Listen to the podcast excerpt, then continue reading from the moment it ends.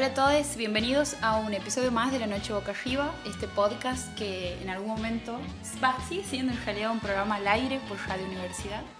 Mi nombre es Pablo Rivero y estoy con Nicolás Adetelerch. Buenas noches, Pablo. Buenas noches. Estoy muy emocionado hoy porque vamos a estar de estreno de columna. Así ¿no? es. El estreno de, de una columna que la veníamos pensando hace rato, teníamos la invitación ahí de una colega que, a la que leemos, admiramos, fabiamos y hoy ha sucedido. Pepperoni también. Pepperoni también estaba esperando esta columna. Pero antes que adentrarnos en eso, tenemos cositas para hoy. Nico ha estado ah, eh, Ah, perdón, ahí está. Este libro, eh, seguramente si me siguen lo habrán visto seguido en varias historias.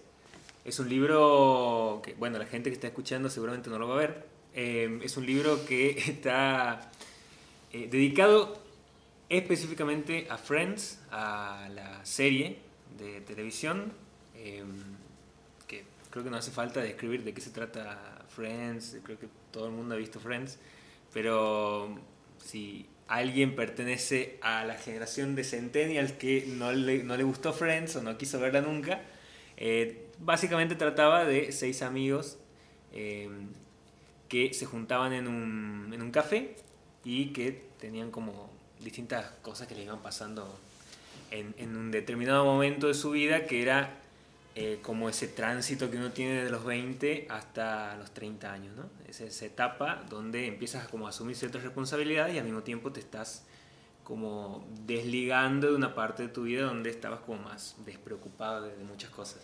Espero que haya centenias que nos escuchen, porque explicar Friends a esta altura del partido, digamos, Me parece, sí, me parece como... Estoy haciendo un, un gran esfuerzo. un gran esfuerzo, sí. Eh, Este libro está escrito por la periodista Kelsey Miller, eh, es especialista en cultura popular, muy fanática de la serie, eh, y hizo este libro tratando de contar un poco cómo era la cocina de la serie, cómo se, eligieron, se eligió gran parte del casting, qué se debatió al principio sobre cómo iba a ser la serie, pero además, y esto me parece lo mejor que tiene el libro, que se llama, no he dicho el nombre, I'll Be There For You, que sería... Voy a estar eh. Voy a estar para vos, que es como una parte de la, de la canción de la intro de The Friends. Eh, que además de, de contar todo lo que es el proceso creativo de la serie, el proceso técnico que llevó adelante esa serie durante 10 temporadas, también se encarga de abordar ciertas cosas polémicas de la serie, como por ejemplo eh, la cuestión de la, cómo estaba representada la homosexualidad, cómo estaba represent- representado en general el colectivo LGBT, por qué no había personajes negros en la, en la serie, ¿no? Muchas de las críticas que empezaron a aparecer en este último tiempo hacia la serie, cuando en el 2015 Netflix la subió a su plataforma, y mucha, mucha de esta generación de, de centennials y de personas que en general nu- nunca habían visto la, la serie, empezaron a verla con los ojos de esta época y empezaron a encontrarle como esa, esas fallas, ¿no? Ross es un misógino. Claro, el personaje de Ross no pasa ningún filtro eh, de, de esta época. Y lo más, lo más curioso y lo que ella menciona aquí en el libro es que eso ya se cuestionaba en ese momento. Claro. Eh, No- no es nada no nuevo, no es que- claro, no es nada nuevo, pero en ese momento, para el contexto en el que salía la serie, tenía cierta, cierto progresismo, o sea, estaba como dentro de todo mucho más avanzada que otra de sus series, que otras series de la época.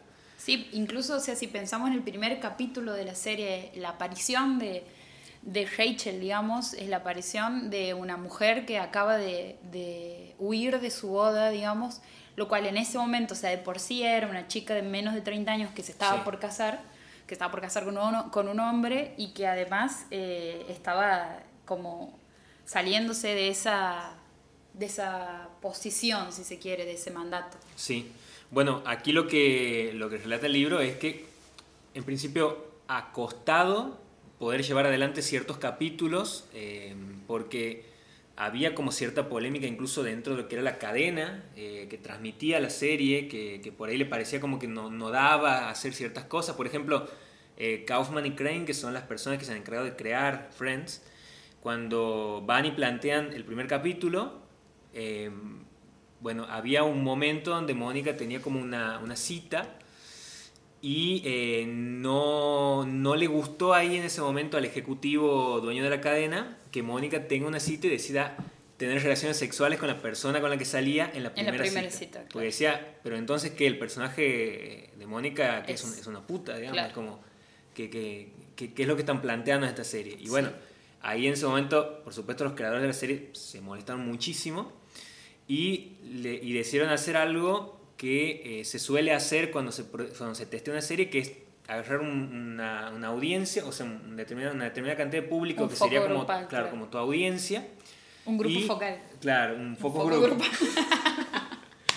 un, un, foco grupal. Eh, y, y, mostrarles el capítulo y después preguntarles, bueno, cómo veían ellos el personaje de, de Mónica. Eh, qué consideraban que, que, estaba haciendo y habían dado como tres opciones. Las tres opciones no, no la bajaban de eh, que era como una... Una trola. Claro, bueno. La cosa es que la audiencia no elige ninguna de esas tres opciones y dicen, ¿por qué me están planteando esto? O sea, ¿por qué tendría que molestarme esto? Que ella haga lo que quiera, digamos.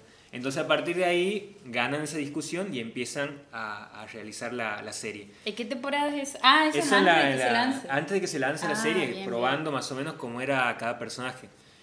En el, bueno, y otro de los planteos que hace la cadena es cómo van a, cómo van a estar en un café sentados tomando que, digo, eh, ¿por qué no mejor un restaurante? Que era lo que hacía Seinfeld, por ejemplo. Claro. Que siempre tomaban Seinfeld como diciendo, mira lo que hace Seinfeld, hagan esto. Y, claro. y ella decía, no, queremos hacer otra cosa porque esto es eh, algo completamente distinto.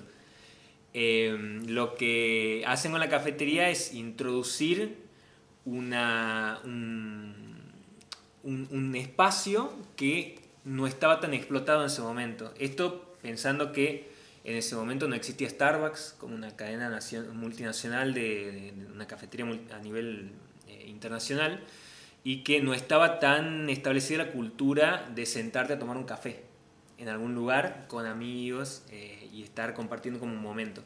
A partir de Friends eso se empieza como a, a establecer mucho más eh, y muchas cadenas a nivel mundial toman de referencia el café de Friends para armar sus propias cadenas de café y bueno, Starbucks también toma como un poco el concepto de, de Friends. Cuando empieza la serie, eh, bueno, esa primera temporada era como que costaba que los personajes se vayan eh, estableciendo para el público porque el, el, casting en el primer momento, ahí nomás en los ensayos ya se entiende y logran mucha química y eso era lo que más se transmitía en la pantalla y lo que después se transmite mucho más eh, en los medios y lo que ellos explotan mucho también, que en realidad eran amigos, eran personas que se llevaban muy bien. Y, a partir de la segunda temporada la serie explota completamente y ahí empieza como todo el proceso de, mega fama de, estos actores y de estas actrices. Voy a pasa directamente a lo que era la, polémica que me parece lo más interesante que tiene el libro, además de retratar todo ese ascenso a la fama, que es, eh, bueno, cómo me puedo sentir identificado si eh, soy una persona que pertenece a un colectivo LGBT o eh, pertenezco a a una comunidad afroamericana, digo, ¿cómo me puedo sentir representado en esta serie? Que eso era lo que se venía planteando en este último tiempo. Y ahí muestra, bueno, lo que hace la periodista es muy bueno porque no solamente toma como referencia a personas que se han sentido ofendidas por la serie y, toma sus testimonios, sino que también toma testimonios de personas que se han sentido representadas y no, no han sentido ciertas ofensas por, por la serie. Ahí cita un caso de mm, un momento, una entrevista que Oprah les hace, le hace el elenco de Friends, donde, bueno, era la primera vez que, que hacían una entrevista de esa magnitud, que Oprah eh, consideraba que era tan importante la serie como para sentarlos y hacerles una entrevista. Y en ese momento ella, eh, como, como un poco trayendo toda la polémica que la serie no se había encargado de poner sobre la mesa, pero que ya estaba ahí como, como, como un rumor, dice, eh, ustedes son seis personas blancas que se sientan a tomar un café, yo no podría formar parte de su grupo de amigos, le dice. Pero sin embargo, eh, yo veo la serie y me gusta mucho. Entonces, lo que dice la periodista aquí es, Oprah toma algo que la serie se había encargado de evadir lo pone sobre la mesa y al mismo tiempo legitima la serie, ella diciendo que era una serie que, que igual la veía, que igual la veía y la consumía. Entonces, el elenco no contesta ahí nada que tenga que ver con eso, pero la polémica como que pasa de largo y se suaviza un poco más porque eh, Oprah, que era como una referencia, lo sigue siendo hasta el día de hoy, eh, hace esa mención ahí en su, en su programa. Y después, eh, cuando cita alguna de las situaciones que después van a aparecer en la serie, como la ex esposa de Ross, que después tiene una, una pareja, que son una pareja de lesbianas que aparece en la televisión. Bueno, ella menciona que ya se había retratado en algún momento de la televisión algo así, en otras series, muy con, apariciones menores siempre. Y ella, eh, la periodista, cita ahí a una, a una, una, pareja de, de, mujeres que tenían una chiquita, una hija, eh, y cita el comentario de la hija que, que, había hecho en algún momento viendo la serie diciendo, mira, ahí hay una familia como la nuestra. Más allá de que puede haber estado, puede haber estado abordado la mejor o puede, haberse abordado mejor o, también se puede cuestionar que los personajes eh, de la ex esposa de Ross y su novia no aparecen mucho más en la serie, digo, aparecen en las primeras temporadas y después esos personajes casi completamente desaparecen. Pero esas primeras incursiones eh, en la televisión con una pareja de esas características, eh, sin estereotiparlas tanto, y que incluso haya un capítulo específicamente dedicado al casamiento de ellas, eh, donde Ross ahí como que termina de, entender y de, procesar muchas cosas que le, molestaban, porque una de las críticas era, ¿por qué Ross se molesta tanto?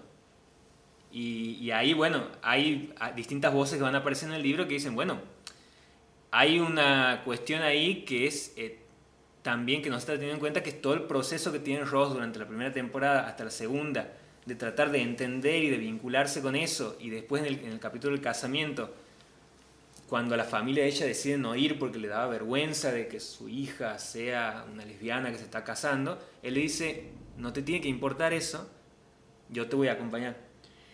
Pero además, la, que, que a Ross sea el personaje al que le, que le pasa esto, es decir, que una, una de sus parejas, ni más ni menos que su esposa, sea la, el personaje que, que, termina saliendo del closet, digamos, y asumiendo que es lesbiana, me parece que es la representación más eh, como... Nadie va, a ser, nadie va a protestar tanto como Ross ante esto, digamos, porque era Primero que era un personaje que eh, estaba completamente entregado al casamiento, al matrimonio, a la idea de que existe el amor de tu vida, de que hay que formar una familia, hay que tener un hijo, etcétera, etcétera. Es como Ross dentro de la figura de, la Susanita, como decimos aquí, era el más Susanito de todo. Susanito, sí. Y que le pase eso a él me parece que viene como también un poco a representar la idea de muchas personas que, que consumen Friends, que es esto de no entender, de pensar que, que que cualquier persona, bueno, todos los prejuicios que existen alrededor de, de, la figura de la lesbiana, que aquí en la serie lo representa Ross y lo pone ahí de una manera que, como dices vos, también va evolucionando y va teniendo su, primero su, el rechazo y después eh, el apoyo completo, digamos. Sin embargo, bueno, la figura de Ross en sí también a lo largo de la serie, si bien vos decías que hoy no pasa ningún filtro, eh, yo lo he vuelto a ver a, Friends y, y, la verdad que es una serie súper actual, más allá de que haya discusiones que quedan un poco obsoletas, digamos. Sigue teniendo incluso en Ross la, presencia y el contradiscurso de eh, lo que, que él sabe que él incluso hace chistes sobre eso, que es un poco un, escuadrado, es un chabón de laboratorio que está encerrado con dinosaurios, digamos, es como... Eh, y aún así hace un montón de cosas en la serie que, que son disruptivas. Sí, ahí lo que, lo que se repite mucho en el libro cuando ella hace estas entrevistas con, con, personas que capaz que se podrían haber sentido ofendidas con la serie y sin embargo les ha gustado la serie, lo que se repite mucho es, yo en ese, para ese momento no esperaba nada de la televisión, digamos, y que la televisión me muestre eso, que capaz que no estaba abordada de la mejor forma, le faltaba un poco más de desarrollo al personaje, pero era eso o nada, decía, porque estaba eh, esta pareja de la ex esposa de Ross y su novia. Después estaba el padre de Chandler, que era trans. Después estaba eh, otras cosas polémicas como los flashbacks, los flashbacks que tenían los personajes donde Mónica era, era gorda y, se, y se hacían muchos chistes alrededor de eso. Después, eh, con el tema de las apariciones de personajes negros en un elenco blanco, eh, el único personaje que aparece con cierta relevancia es Charlie, que es la novia que en un momento tiene Ross eh, casi al final de la, de la serie. La, la, periodista en el libro problematiza todo eso, cómo están abordados los personajes, pero al mismo tiempo destaca de que hayan aparecido y hayan tenido cierto protagonismo y se haya tomado el trabajo, la serie, de ponerlos en pantalla cuando ninguna otra serie lo hacía. Hay una cuestión con los discursos políticamente correctos, digamos, que, que vienen como en el caso de Friends a querer eh, truncar, digamos, eh, cosas que han sido construidas. Primero hace muchos años, cuando estas discusiones todavía ni siquiera se estaban, se estaban teniendo o no se estaban teniendo en, en, en espacios tan así masivos y populares como hace una serie como Friends. Y es como, no, vamos a hacer que esto que se ha creado en un momento ahora sea cancelado, digamos. Eh, la lavandina de la militancia, diría, diría Charo López. Es como venir a tirar así como una especie de blanqueamiento, no, esto está mal, aquello está mal. Y en realidad, si te pones a pensar, digamos, lo menos honesto que se puede hacer. Porque, de última, si hablamos que un personaje como Ross hoy no supera ningún filtro, el personaje de Ross es uno de los personajes más auténticos, digamos, porque es una persona que se, es un personaje construido que se para y dice, a mí me parece que en realidad eh, esta eh, idea de tanto el hombre como la mujer, bla, bla, bla, tienen que estar destinados a...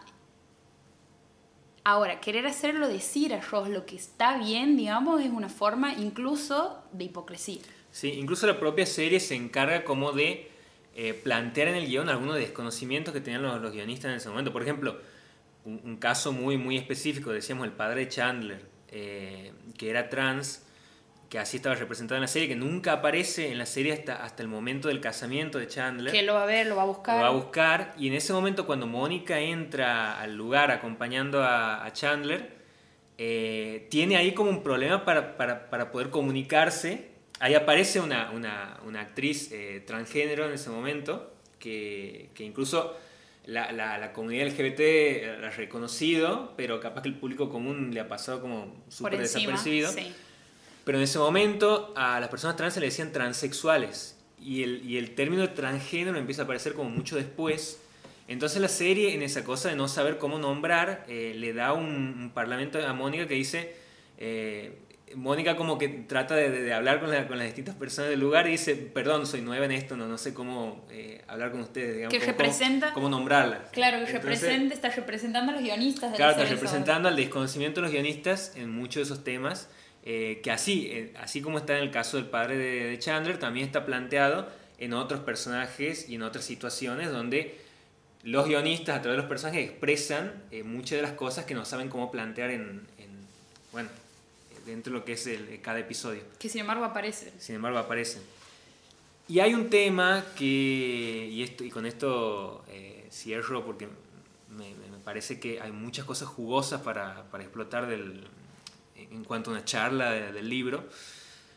Aparece otra polémica que ha estado, muy invisibilizada y que en mi caso yo no la conocía, que es una denuncia que se ha hecho en un momento contra los guionistas de la serie. Em, cuando una contratan una guionista para, para, que vaya a trabajar, en realidad no, no, no era explícitamente una guionista, sino que se encargaba como de hacer algunas anotaciones, como, como de pasar en limpio, que era lo que se discutía en la sala de guionistas. Entonces cuando ella va, ya estamos hablando de que estábamos en la, en la décima temporada, el, cierre, la serie súper exitosa, el elenco cobraba más de un millón de, de, dólares, era como ya muchísimo, una fama a nivel mundial muy grande. Esta guionista va, se sienta en la sala de, mm, con, con estos tipos y se horroriza eh, porque los tipos constantemente hablaban de, bueno, hay, hay, hay cosas irreproducibles que, que, se mencionan en el libro de de qué le haría Mónica, de qué le haría el personaje de, Jennifer Aniston, de por qué no entra Joey cuando, cuando Rachel se esté bañando y la viola en la ducha, así. Cosas así que decían los tipos mientras estaban armando como el guion y que ella queda tan mal con eso eh, y muchas otras cosas que se con las que se refieren a ella también, que se va de ahí y hace una denuncia contra eh, la cadena de televisión.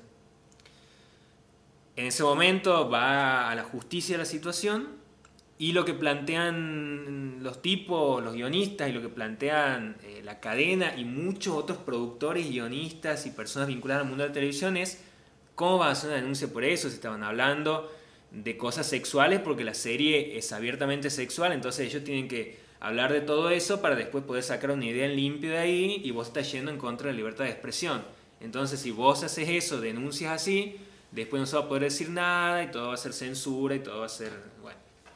La cosa es que eh, la, justicia le termina dando la razón a la cadena de televisión por considerar que no había habido ninguna situación de, de, acoso ni de nada, de que todo había estado bien, de que todo había sido parte de lo que era la, la creatividad de los guionistas para poder llevar adelante la serie y queda todo eso súper desestimado.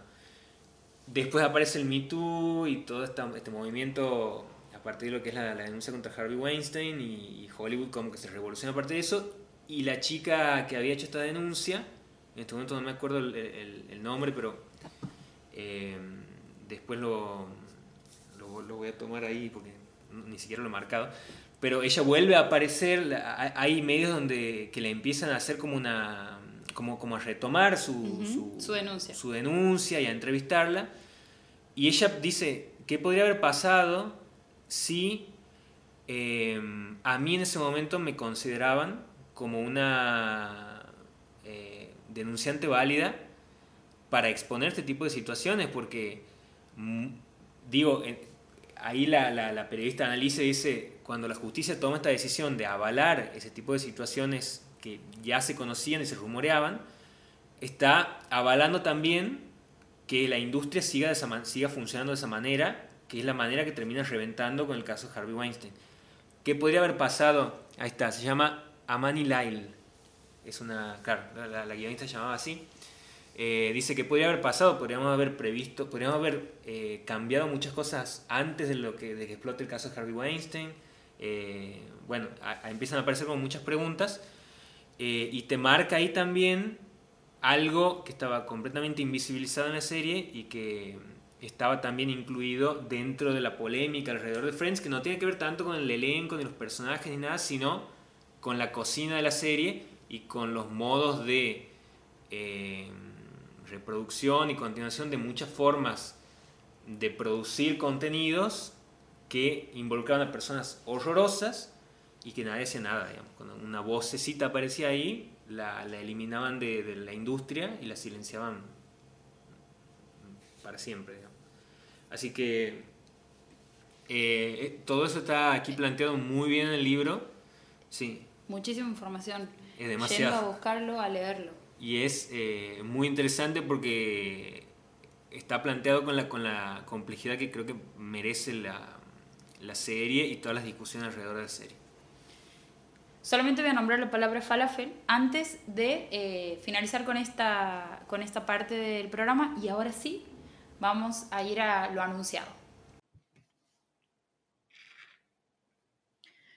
Bueno, hace unos programas habíamos anunciado que íbamos a tener columnas nuevas, que íbamos a tener nuevas columnistas en nuestro podcast. Y ahora estamos en este momento con una de ellas, que es Alexani. Hola Alex, ¿cómo estás? ¿Cómo están, chicas? ¿Todo bien? Todo bien. Todo bien. Eh, su columna se va a llamar Cae la noche tropical. Y tiene ahí una descripción que cuando nos la ha pasado hoy ha sido como... Ha sido eh, hermoso, un momento... Le decías, ya soy tu oyente y ni siquiera te he escuchado todavía en la columna, digamos. No si quieres que la lea yo o la lees vos, Ale.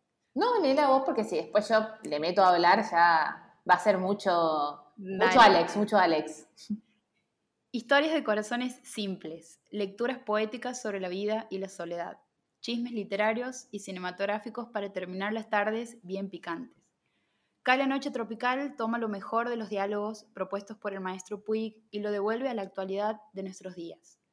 Una charla de vereda entre amigues que releen las producciones de hoy y de siempre para viajar al núcleo del sentido común post-heterosexual y pincharlo hasta dejar a la vida, a la vista, su descomunal sinsentido. Una columna con perspectiva de género que repara por igual en la nobleza y la violencia del lenguaje. Una propuesta que acerca la academia a la calle, porque creemos que lo más importante se, se cuenta siempre entre porrones. Hermoso. Ahí donde dijimos cosas heterosexuales es cis heterosexuales. Por supuesto, hay un error de tipeo. Ah, ok. Vos sabés que yo cuando lo he visto, lo he leído, digo, bueno, como está estudiando sobre esto, quizá hay un nuevo concepto. Por eso no he querido corregir, digamos. Bien, no, es el concepto que ya conocemos, este, la, cis heterosexualidad, ¿no? Que, venimos un poco a derribar en estas columnas, que es un poco el objetivo de lo que vamos a, a plantear hoy, que vamos a empezar hablando en esta primera columna ya de lleno, ¿no? Como de lleno vamos a ir, este, como, como acabas de, decir, este, Pau, vamos a tratar de bajar un poco algunas teorías para pensar eh, unos poemas contemporáneos que pueden leerse como poemas de salida de closet para entender de qué manera eh, en la poesía no se pueden reapropiar este texto poético para este, narrar algunas versiones de experiencias diferentes a la experiencia heterosexual que muchas veces se plantea como una interpretación totalizante y única este, de, las posibilidades vinculares afectivas y relacionales eh, en, la sociedad, ¿no? Todavía hasta, hasta hoy. Sí. Bien. Bueno, si les parece, entonces entro de lleno, dentro de lleno a esto. A mí me gustaría primero presentar a, dos autoras este, muy importantes para pensar en esto, que son Monique Wittig y Adrienne Rich. Seguro escucharon hablar de ellas. Este, hace 41 años, eh, en 1980, Monique Wittig publicó El pensamiento heterosexual y Adrienne Rich este, publicó Heterosexualidad obligatoria y existencia lesbiana. No es casualidad que publicaran sobre estos temas en un mismo momento, en un, mismo momento histórico, ¿no? Ellas estaban este, pensando de qué manera el pensamiento heterosexual y su heteronormatividad constitutiva eh, ocupaban en la cultura un discurso instalado en el sentido común como lugar de la naturaleza, ¿no? lo incuestionable en un momento en donde ya se empezaba a pensar que todo lo cultural era construido. Aún así, la heterosexualidad permanecía no como ese orden de lo que es indiscutible, lo que es propio de la naturaleza, lo que no se pone en tela de juicio. A mi parecer, todavía hoy, si bien esto está como mucho más cuestionado, sigue instaurado en, el sentido común y lo podemos ver, por ejemplo, si nos retrotraemos a los eh, debates de diciembre pasado, en, noviembre y diciembre pasado en este, por, el aborto legal en Argentina, ¿no? Podemos ver de qué, ¿sí? Este, perdón, pensé que me habían dicho algo. Podemos ver de qué manera, ¿no? Este, en, este, cuando se debatía casi no se nombraba a lesbianas, no se nombraba a otras personas con capacidad de gestar, ¿no? Este, la, eh, la ley de interrupción voluntaria del embarazo era casi privativa en esos debates de mujeres heterosexuales, ¿no? Es decir, el, este, el debate estaba casi privativamente y exclusivamente este, desarrollado en ese terreno, y esto es porque la heterosexualidad sigue siendo, ¿no? Este, el, discurso dominante en, nuestra sociedad, por más de que pensemos que, bueno, o de que lo estemos combatiendo como hace años y, de que estamos proponiendo alternativas a ese, esa especie de, discurso único.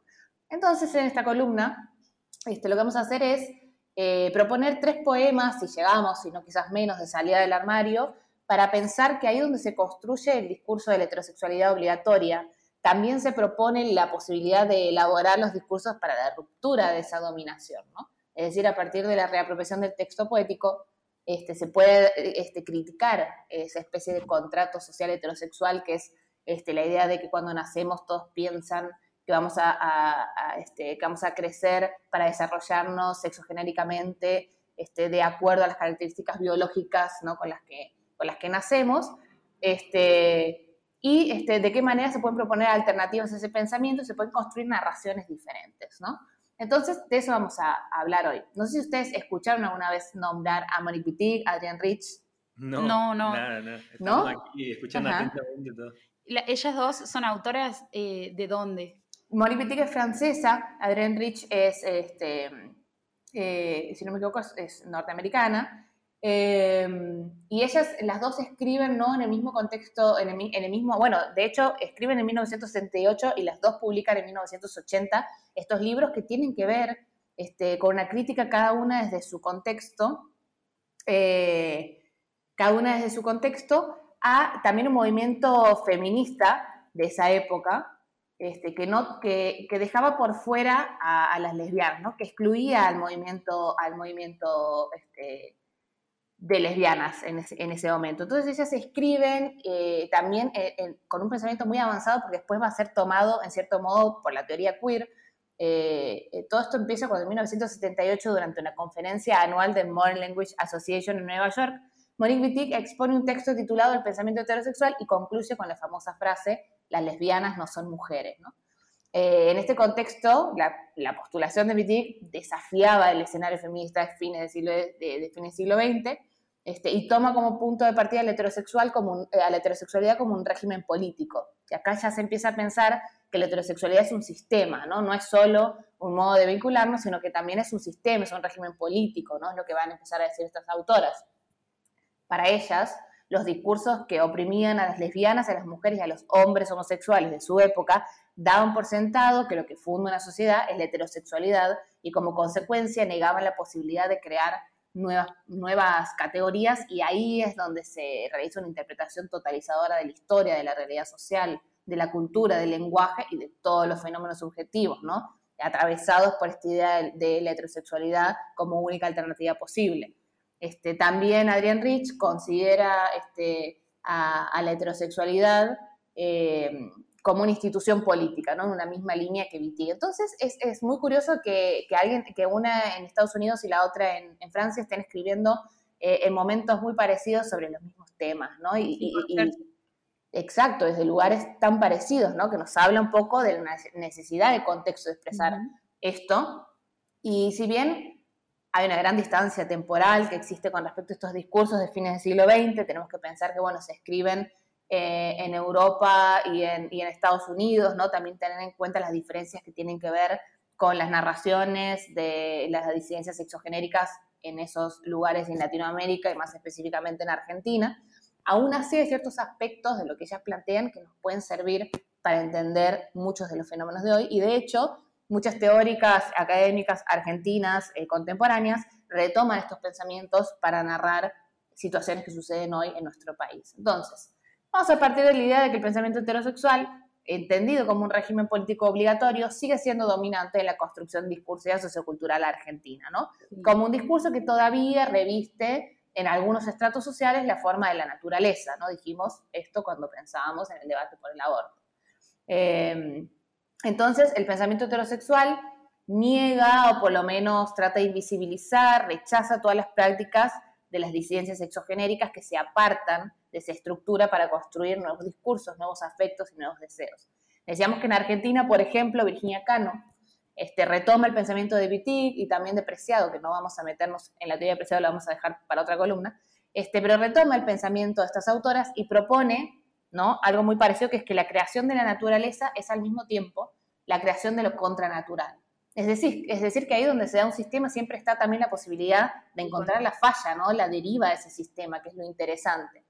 Eh, y Virginia Cano va un poco más allá y dice que el lugar monstruoso de, declinación y de transgresión de lo socio-natural es el espacio literario, ¿no? Y muy en, este, en relación a, Monique Wittig y a Adrian Rich, propone que también es el cuerpo lesbiano, ¿no? La, lesbiana como está prófuga del sistema, la lesbiana como una no mujer, como la presentaba ¿no? Monique Wittig en, en el 78, esta idea de este, no, no, no somos mujeres porque no reproducimos el rol ¿no? estereotípico de la mujer, no, no queremos este, en muchos casos ser eh, reproductoras, no queremos en muchos casos vincularnos con la feminidad, ¿no? como este, con ciertas cuestiones vinculadas a los binarismos de género, a la construcción binaria de género, que también es discutible, podemos también en otro, en otro momento adentrarnos de lleno a esa discusión.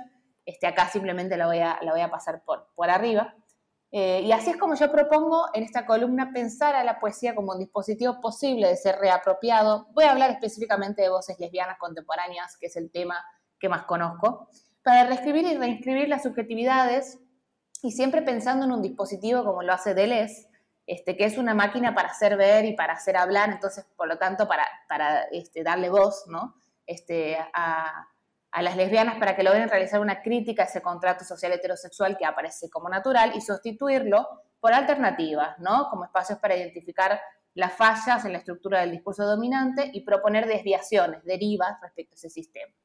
Este, por eso voy a proponer tres poemas y quiero aclarar una última cosa antes de, pasar a, los poemas, este, que es que voy a hablar mucho de la voz poética o de la voz del poema o del yo lírico, porque hay una gran diferencia también entre lo que se construye en el poema y queda fijado y después la, la, persona que escribió el poema. ¿no? Quiero separar mucho esto porque los autores de estos textos, las autoras de estos textos, eh, en algunos casos han transicionado, ¿no? Entonces estos textos que son primeros textos por ahí escritos desde una voz femenina, este, no son las mismas voces con las que se identifican las personas en su vida cotidiana, en las identidades que las representan, que les representan, ¿no? Entonces poder separar bien este, estas voces que, se encuentran en el poema de lo que son las personas que, los escribieron y también esto como parte de, entender este, en, cierto modo que, eh, que, las identidades siempre son un proceso fluido y abierto y que implica construcción, ¿no? Entonces, por lo tanto, este proceso siempre está sujeto al cambio.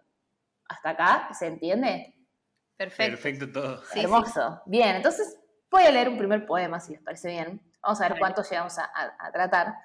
Este primer poema se llama La Verdad. No voy a decir de quién es, ni voy a dar muchos datos antes para que no, no, lo, no tengamos una lectura dirigida. Simplemente lo voy a leer.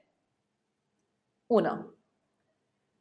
Prometeme que siempre vas a decir la verdad, dijo y puso la copa sobre la mesa. Respondí que sí.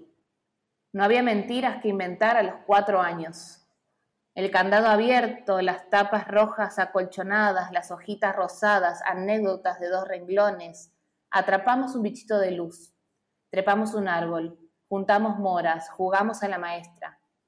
¿Cómo es esto de con Daniela nos damos besos, besos en la boca? ¿Es verdad esto que dice acá?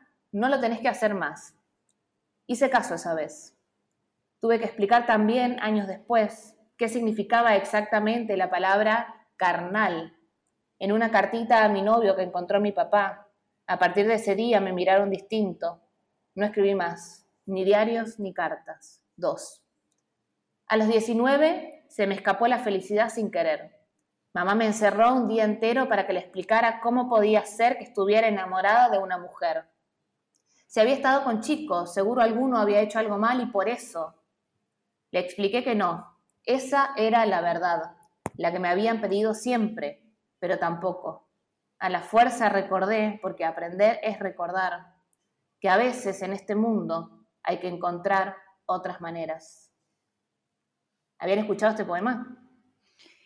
A mí me suena un montón. Me, suena que sí, sí. El, principio, el comienzo del poema. Sí. a mí me eh, genera también como, como cierta familiaridad, no sé por qué. Pero creo que en principio no. En principio no. Bien. Bueno, este poema que se llama La Verdad está extraído del libro Prométeme que siempre, que es el primer poemario de Ivo Colonna Olsen. Ivo Colonna Olsen, es importante aclarar que desde la publicación de este libro hasta hoy, atravesó un proceso de transición de género en la actualidad se nombra con pronombres este, masculinos o neutros.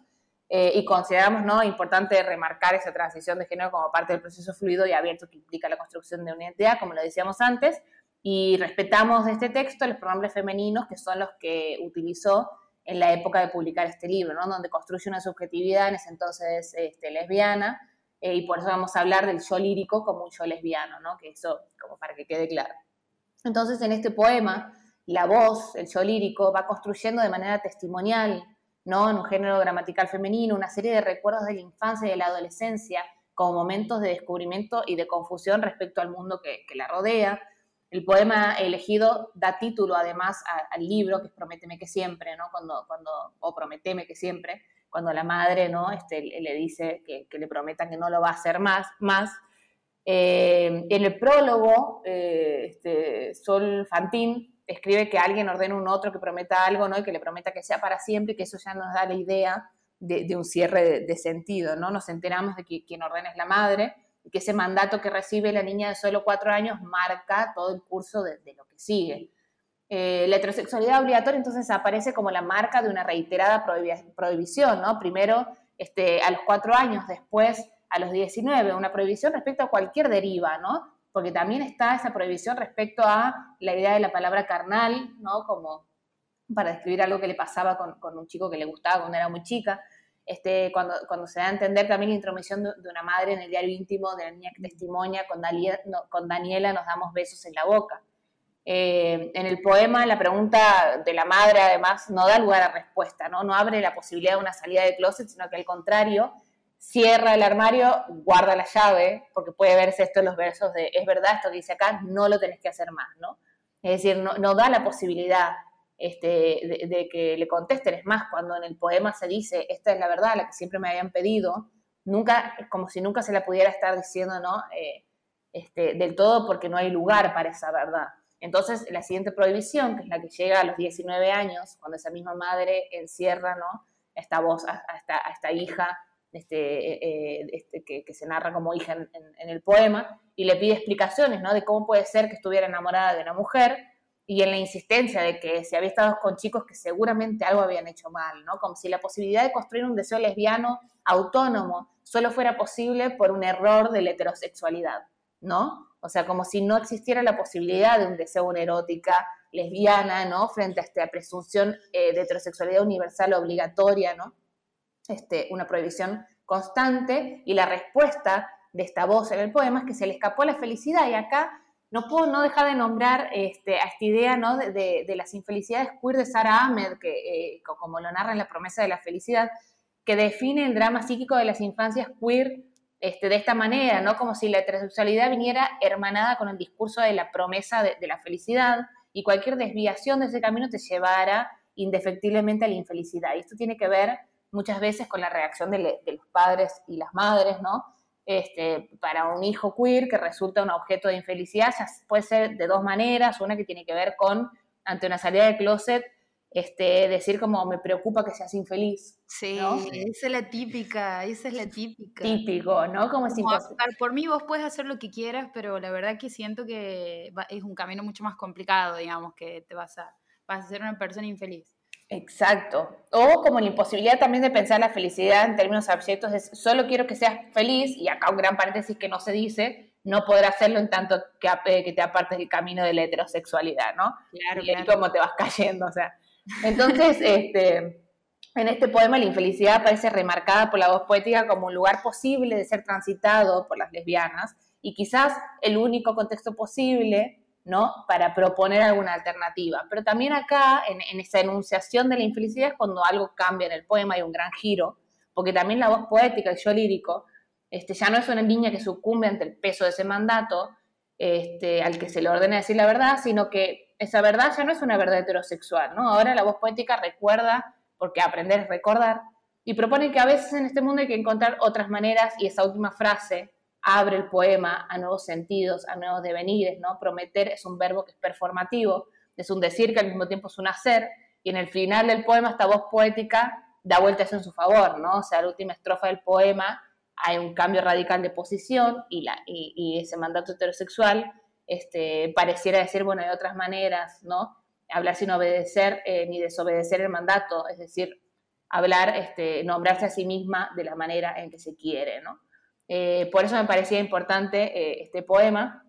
Aclaro que yo hablo de que son poemas de salida de closet porque este, son poemas que enuncian primeras veces eh, y primeras veces en relación a cierta visibilidad. Primero que nada, porque son poemas que están publicados, por lo tanto son poemas que son, que son públicos esta experiencia está narrada hacia afuera y eso salir, de, o sea, salir de closet, ¿qué es? ¿no? Es como, bueno, es una expresión muy ambigua. Es en cierto modo hacer visible lo, que se, lo invisible, ¿no? Es decir, es una ruptura este, en el contrato epistemológico, epistemológico que propone la heterosexualidad, que es la invisibilidad de todo lo que no es la heterosexualidad, ¿no? Entonces salir del closet es romper eso, ¿no? Eh, ¿cómo, ¿cómo, dicen que vamos de tiempo? ¿Hay tiempo para uno más? Sí, hay tiempo hay para tiempo, sí. Bien, genial, porque tengo otro poema este, que se llama Piedra Grande sin, sin, sin labrar. Voy a, casi voy a spoilear, es un poema este, de un libro homónimo de Verónica Yatá, porque quizás ya lo conocen y con este, eh, con este nombre ya doy alguna pista, eh, en donde la voz poética acá es distinta a la anterior porque deviene, podemos decir que deviene este, en una búsqueda lesbiana, ¿no? Porque también acá estamos hablando de subjetividades, no estamos hablando de identidades cerradas, no estamos hablando de que por momentos se construyen subjetividades lesbianas. Entonces vamos a ver este poema que se llama Piedra Grande sin labrar. Se llamaba así la calle donde vivía el amigo de mi hermano. La primera vez que hice el amor, vi mi ropa manchada. Fue distinto el color de los autos que pasaban mientras regresaba a casa. Fue distinto el color de mi mamá que ponía la mesa como tantas otras noches, aunque esa fuera para mí la primera noche de otra era.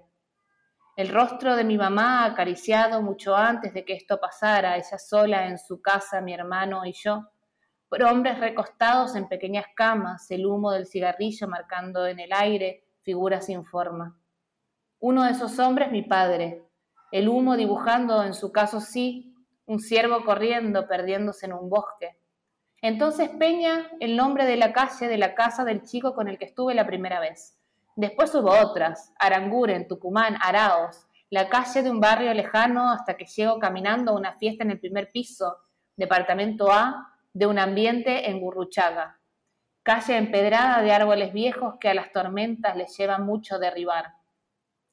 Llegué como quien llega a un umbral y pasando una línea se transforma. Descorrí la bolsa de nylon que ocultaba una botella de cerveza y mi deseo de darle un beso, siendo ella, como yo, una mujer. Y mi deseo de escribir sobre todo lo que pasaba alrededor, el colchoncito apoyado en la pared para silenciar la felicidad de la fiesta, el vecino tocando timbre para quejarse, no para bailar, y mi mejor amigo acariciando los vinilos, jugando a ser DJ que todavía no era. Ana también quiso que la noche fuera larga, que todo recién empezando como estaba no terminara tan pronto. De negro nublado el cielo se nos fue metiendo los ojos. La suavidad que conocí esa noche fue un hacha, una pica, un revólver que palpé en mi bolsillo meses después, años después. La suavidad fue mi antídoto cada vez que hizo falta, mi defensa, mi defensa incluso cuando ella me dejó. Ahora, cuando algo termina, me acuerdo de esa noche. Lo que se tuvo una noche, si de, si de verdad se tuvo, se tiene otra vez. Fui alguien conduciendo un auto en medio de una ruta, hasta cruzarse en mi camino algo que me hizo frenar el paso. Ese algo fue el beso que le di a otra chica, la noche en que mi cuerpo fue por primera vez, además de mi cuerpo, mi casa. Este poema siempre me emociona, es muy hermoso. Eh, acá no podemos ver, eh, hay, como una, reconstrucción de los primeros encuentros sexuales, primero con varones hasta que llega un encuentro este, con una mujer. Es la eh, o sea, la narración de ese hallazgo que marca la primera pausa y el ritmo del texto, ¿no? Porque a diferencia del poema anterior ya no se trata de una madre que prohíbe, sino de un proceso de búsqueda, de pérdida, de encuentro con el deseo. Acá la voz del poema se construye a partir de la anécdota y recuerda este, los nombres de esas calles, los nombres de esos chicos, ¿no? De, barrios lejanos, hasta llegar a esa ruptura, la, fiesta en la calle del primer piso de la calle Gurruchada, donde conoce a Ana, departamento A, ¿no? Este, en donde además hay un árbol viejo que a las, tormentas les lleva a derribar. Ese último verso, ¿no? El del árbol viejo puede leerse como una metáfora de la institución heterosexual, como ese árbol, hay una tormenta, este, en este momento solo le llevó, perdón, minutos de derribar, ¿no? Y esa tormenta este, llega en los próximos versos en forma de un deseo lesbiano y también de sorpresa, como si la posibilidad del encuentro amoroso entre mujeres fuera algo impensado, ¿no? Porque dice, eh, llegué como quien llega a un umbral y pasando una línea se transforma, y mi deseo de darle un beso, siendo ella como yo una mujer, eh, ahí no en ese verso se hace explícito eh, el lugar desde el que se habla, la resistencia al régimen de la heterosexualidad, ¿no? a partir de la interrogación, de la duda y del encuentro con modos alternativos de transitar la, sexualidad. Y aquí es donde me gustaría remarcar la idea de, que se deviene ¿no? una subjetividad lesbiana. Entendemos aquí el devenir en términos de Perlonger como lugar de encuentro, de tentativa de fuga, ¿no? lo que lanza a los sujetos a la deriva por los bordes del patrón del comportamiento convencional, diría Perlonger. En este poema, ese devenir lesbiana es también un encuentro con una otra, es la sorpresa este, que aparece ¿no? la necesidad de remarcar el yo, lírico gramatical como femenino, de marcar a la otra como, como otra mujer, ¿no? que lo marca varias veces en el poema, reconocida como otra mujer. Entonces, en este caso, el descubrimiento del deseo lesbiano es bienvenido, es recibido como una ruptura, como ese umbral que transforma la temporalidad del poema y que lo divide en un antes, representado por las calles transitadas de la heterosexualidad, y un después de ese cruce, ¿no? como una, como una ruta en la que algo aparece, dice el poema, y ya nada vuelve a ser igual. Entonces, a partir de esa primera ruptura, el poema va construyendo otro ritmo, ¿no? El, ritmo de lo que ocurre después de ese beso, ¿no? Una sucesión de emociones que proceden luego de descubrir el deseo lesbiano como, como eso, como algo que hace detener este, un auto que venía en piloto automático y cambiar este, por, por completo eh, este, la velocidad de esa ruta, ¿no? Alex, eh, sí. Y, además la idea esa de, de, la ruta, de venir por una ruta como la heterosexualidad, como un camino trazado, un camino que estaba trazado incluso antes, digamos, de que, de que alguien lo, lo, atraviese, como venía en una por el camino que, que, se supone que se debe seguir hasta que algo se atraviesa. Hermoso, exactamente, ¿no? En la ruta como esta línea fija que nosotros vemos, en general cuando vamos en auto, que es interminable, es una línea por la que vos vas como un autómata porque es como el discurso enseñado, ¿no? Decimos de nuevo, es, como la única posibilidad posible, y de pronto, la única posibilidad posible, y de pronto nos salimos, ¿no? De esa línea y se aparece todo un universo y decimos, ah, mira, por los márgenes de esta ruta, por los márgenes de lo transitado, mira todos estos caminos, ¿no? Este, que, se abren. Y acá aparece algo increíble, que, que el poema termina diciendo que esa noche, después de ese beso, eh, se reconoce, ¿no? El cuerpo por primera vez como una casa, ¿no? O sea, es, muy fuerte la afirmación, ¿no? Como ahí hay un antes y un después, hay una marca de como, claro, en, la vida, en la narrativa hay una sola posibilidad, la heterosexualidad, una vez que, se, que, también se, descubre que las posibilidades son, son las que uno desea, ¿no? Que se pueden construir esos deseos y que se pueden prestar atención a esos deseos. Este, es como, claro, por primera vez también eso, sentir este, que estás como haciendo caso a un deseo, sentir que estás eh, haciendo caso a una casa, ¿no? Como que te estás sintiendo en, casa. Eso me parece muy, muy precioso. Eh, yo hablé de tres poemas cada uno, no sé si, si quieren que lo dejemos para, para una futura... No, no, aquí se cumple lo que se, promete. Se cumple lo que se promete, encanta. Eh, yo voy a poner otra condición que es que después nos pases los, los poemas que estás leyendo. Dale, perfecto. Para que los tengamos ahí. Excelente. Bueno, este último poema es, es un poema de una amiga que se llama Daniela Felite, este, que, es, este, que, forma parte de lo que en Buenos Aires se conoce como la justa poética, que es un slam de poesía oral. Y es un poema recientemente publicado en una antología del Teje Poético, eh, que es una antología de poemas lanzada por la editorial Puntos Suspensivos, la colectiva Seamos Entrellantes y el Bachillerato Popular Trans Travesti Mocha Celis durante las medidas del, aislamiento por el COVID. Y el objetivo fue reunir fondos para donar a Mocha, ¿no? Entonces, este, en, este, en este compilado sale este poema que no tiene título eh, y que al igual que en el caso del primer poema analizado, ¿no? la voz de este texto recurre a un recuerdo de la infancia para preguntarse por qué no pudo imaginar un mundo alternativo al propuesto por la heterosexualidad, para comprender sus deseos, para comprender ¿no? Este, e, e, ciertas eróticas que se sentía hacia una compañera del colegio.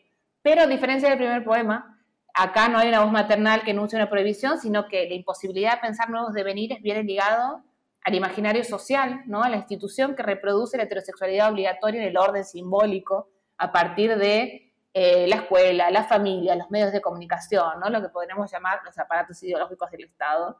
Eh, y lo interesante es que en este texto el poema este, aparece expuesto de manera explícita como el dispositivo que se encuentra para salir del closet. Entonces lo voy a leer. Un poema para la chica que me preguntó. ¿Te acordás cuando jugábamos a ser heterosexuales? Uno. No existe tal cosa como jugar con vos. Dos. Estar acostada al lado tuyo es sentir que estoy en un precipicio, jugando a ser equilibrista con un pie en la tierra y un pie en la nada. Coqueteo con la fuerza de gravedad. Todo lo que sos vos hace que todo lo que soy yo tienda a la caída. 3. Un poema de amor escrito en femenino, me digo mientras lo escribo. Qué manera más snob de salir del closet. 4. Un audio de WhatsApp donde citando a una amiga te dije, qué linda que sos, sos todo lo que está mal. 5. Una metáfora. Esa hidra que tenés tatuada en el hombro derecho, no sé si por el animal de agua dulce o por el monstruo mitológico griego. ¿Vos sabías que si dividís una hidra en dos, cada una de sus partes comienza a vivir como un organismo autónomo?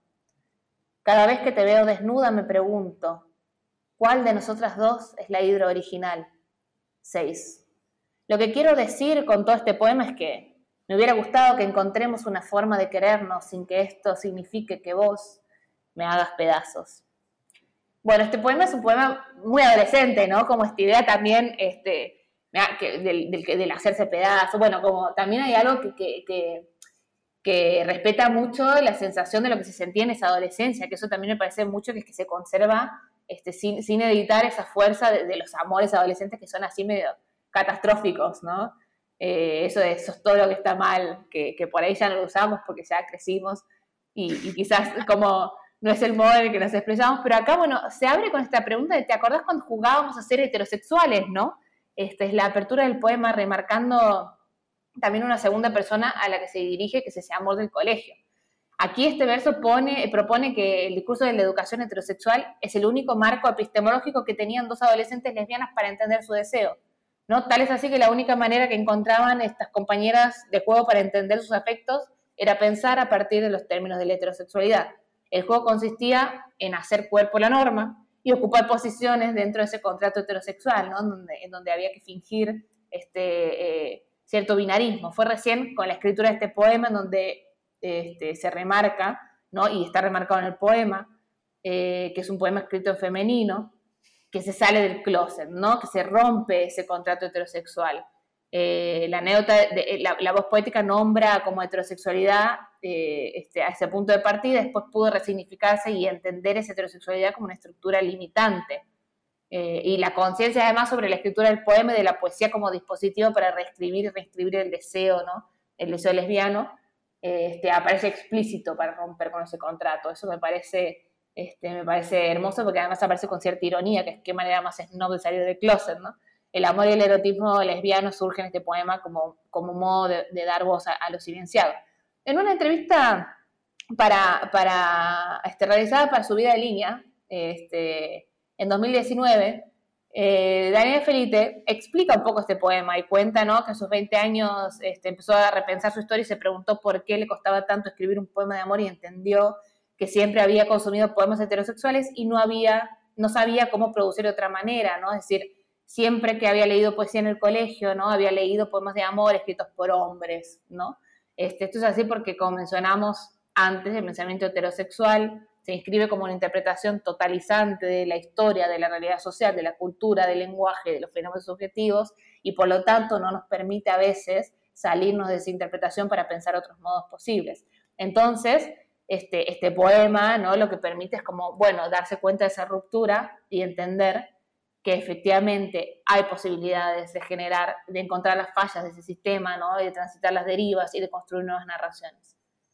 Siendo así, entonces los poemas propuestos en, la columna de hoy hicieron un recorrido por algunos aspectos constitutivos del contrato heterosexual, este, repasando también la presunción y la expectativa de heterosexualidad que recae sobre las personas de su infancia y desde su adolescencia, este, y que siguen planteando esta necesidad de salir del closet como la única manera posible de romper en muchos ámbitos esa enseñanza heterosexual, porque es como si tuviéramos que, avisar, ¿no? Como que estamos por romper con ese contrato y, plantarse y decir como no a ese contrato, este, ya sea como un camino de descubrimiento interior, para después compartirlo públicamente a través de la poesía, ¿no?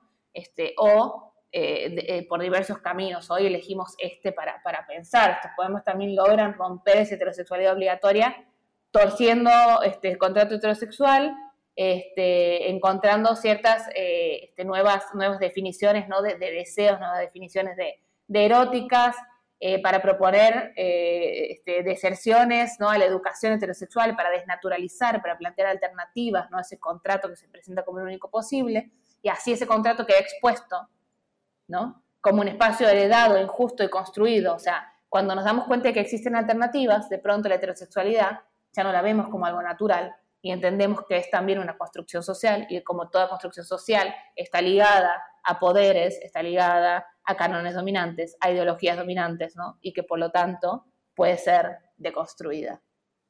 Ese es el camino que hemos hecho hoy.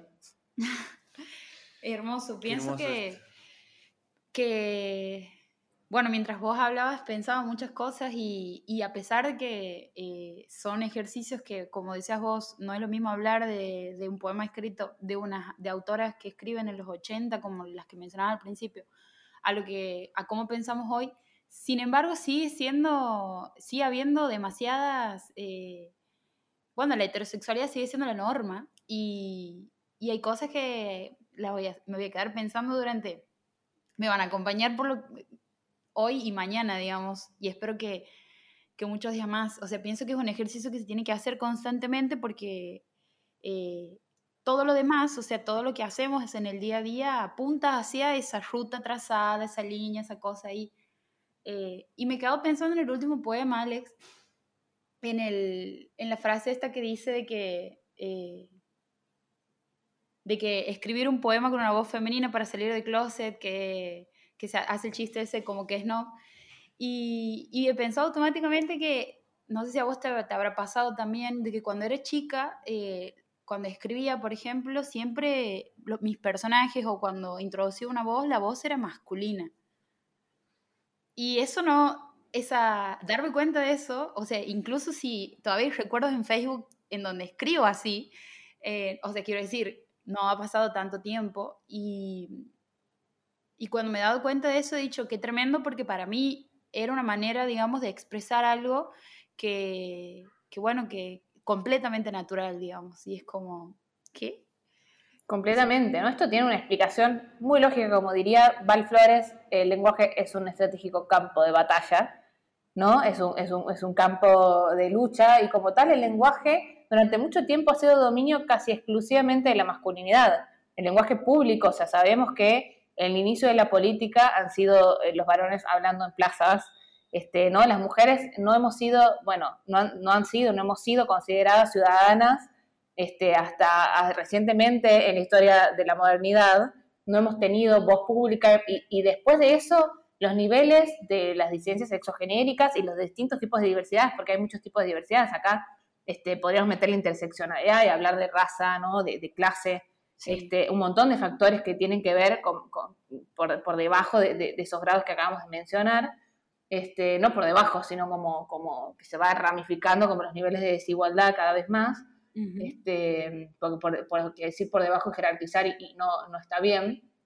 Eh, y nada, este, tiene que ver con eso, ¿no? El lenguaje ha sido un patrimonio exclusivo de, la masculinidad y durante mucho tiempo los únicos, o sea, todo lo, que leímos, de nuevo, esto que dice Dani, ¿no? Como nuestras referencias han sido este, masculinas hasta recientemente, ¿no? Que se produjo, produjo un boom latinoamericano feminista, ¿no? De escritoras feministas que podemos leer literatura disidente con mucha más facilidad, pero eso es nuevo y también hay que pensar, este, si bien siempre hubo este, eh, disidencia, si bien siempre hubo lesbianas escribiendo, eh, si bien siempre las, personas trans estuvieron escribiendo, ¿no?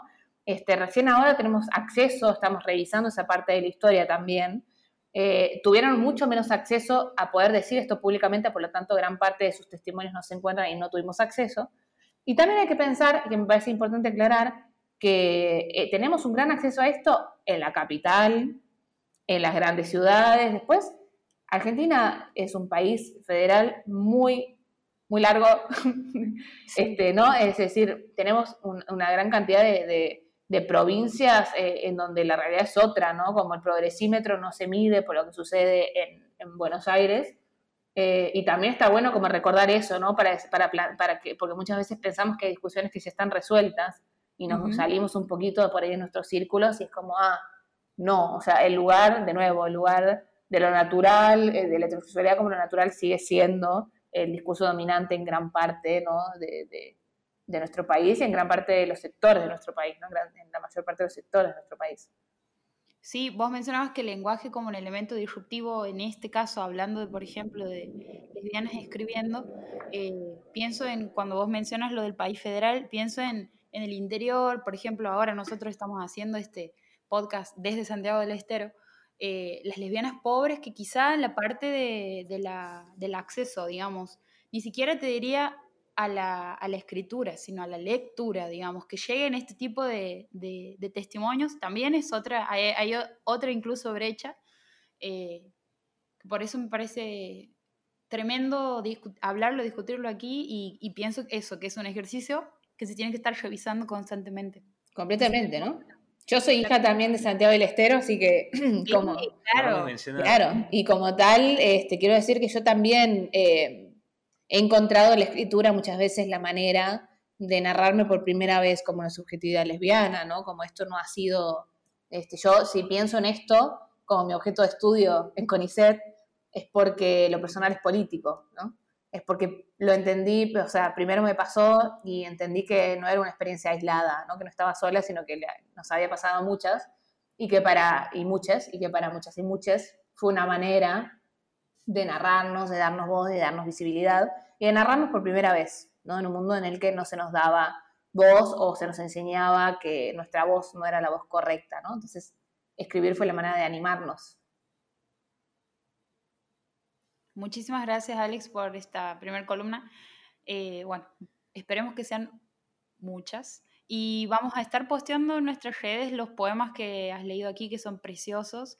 Eh, y también vamos a estar subiendo ahí eh, la descripción de esta columna y una foto tuya para las personas que todavía no te conocen y que nos están escuchando en este momento en Spotify. Hermoso. Bueno, un placer estar acá. Les agradezco mucho y nos vemos la próxima.